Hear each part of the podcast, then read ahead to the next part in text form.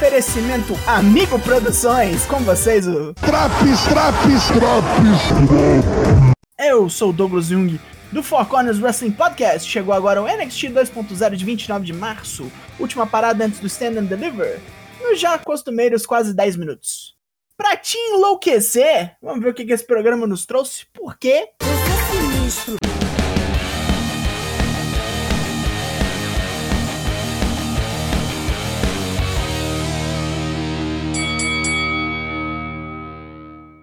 O ataque em Walter na rampa, temos um combate que não espera ninguém chegar no ringue pra começar. Luta 1, LA Knight e MSK contra a Imperium. Knight sofre na mão dos europeus e apanha igual pinhata até conseguir fazer esse tag.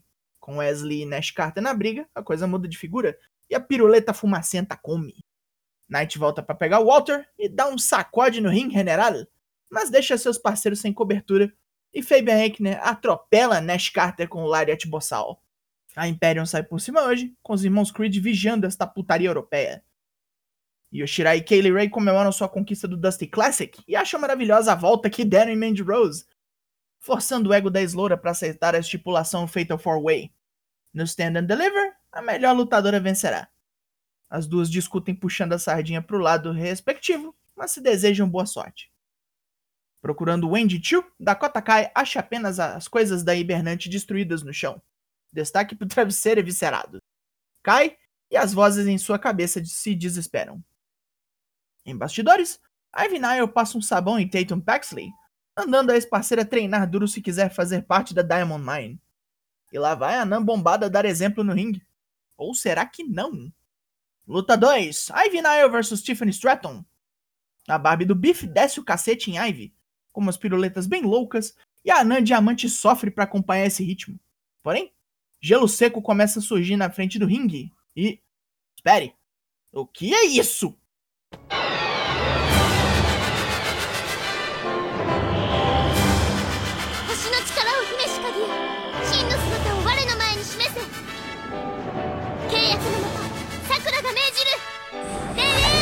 Rapaz, Saray voltou e quer sangue! O amuleto de vovó está inteiro e essa distração permite que Ivy pegue Stratton numa chave de suvaco letal. Tá, é um Dragon Sleeper, mas ela aplica com sovaco, porra. Tommaso Ciampa fala diretamente com o público, agradecendo por ser aceito e acolhido num período horrível de sua vida. Ciampa revela que antes de sua filha nascer, a esposa dele teve cinco abortos espontâneos.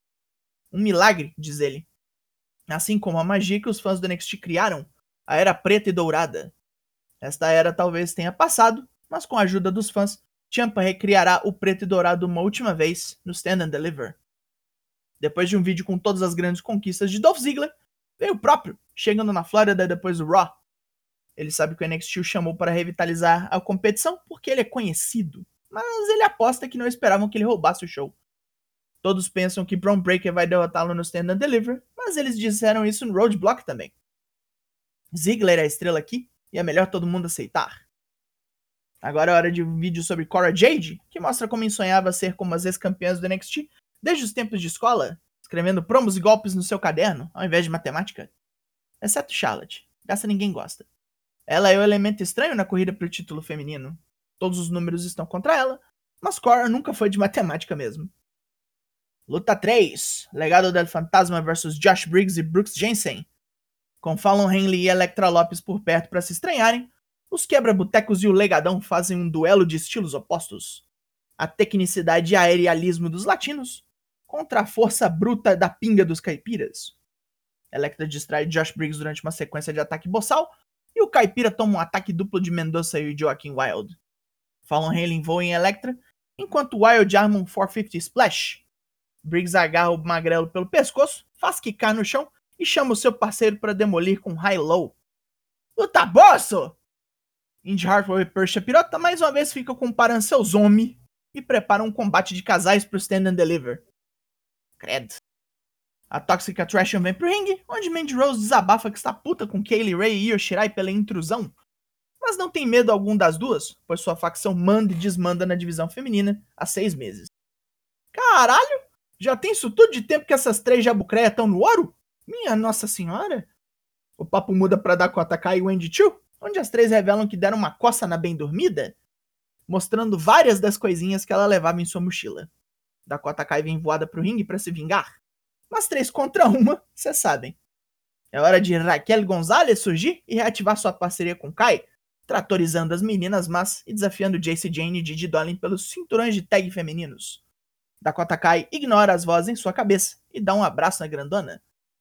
Carmelo Hayes e Grayson Waller rosnam um pro outro, mas o cu australiano está confiante que suas habilidades em redes sociais e seu guarda-costas lhe darão a vitória. Com a Universidade Chase em profusão, luta 4, Von Wagner vs Bodie Hayward.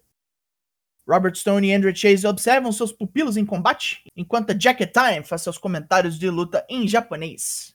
A loura bonitona de outras semanas reaparece aqui, e Wagner se distrai com a piração dos japoneses em cima dela. Nunca viram mulher não, porra. Bold aproveita e derruba o Cromanhon com belas porradas, mas logo infelizmente o tropeço se recupera e afunda o aluno com Angle Slam modificado. Depois da luta, Wagner desconta sua raiva na Jacket Time, trucidando Kushida e rasgando o paletó espalhafatoso de Ike Mendiro. Tony D'Angelo toma um cafezinho expresso do Ban, enquanto condena Tommaso Ciampa pelos ataques traiçoeiros. Pera aí, não foi a mesma coisa que ele fez? Enfim, mais uma vez ele diz que vai dar um jeitinho em Ciampa e se firmar como novo dom da família NXT.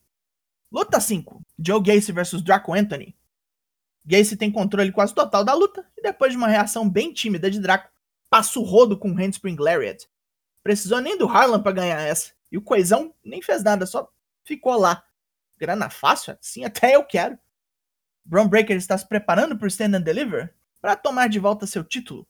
Motivado pela força de seu pai e tio, os lendários Steiner Brothers, Breaker leva o papo mais longe ainda. Vai recuperar sua motivação de vida, que é ser o campeão do NXT. Ziggler não vai ter para onde correr no sábado. Luta 6: Nikita Lyons vs Lowen Jacobs.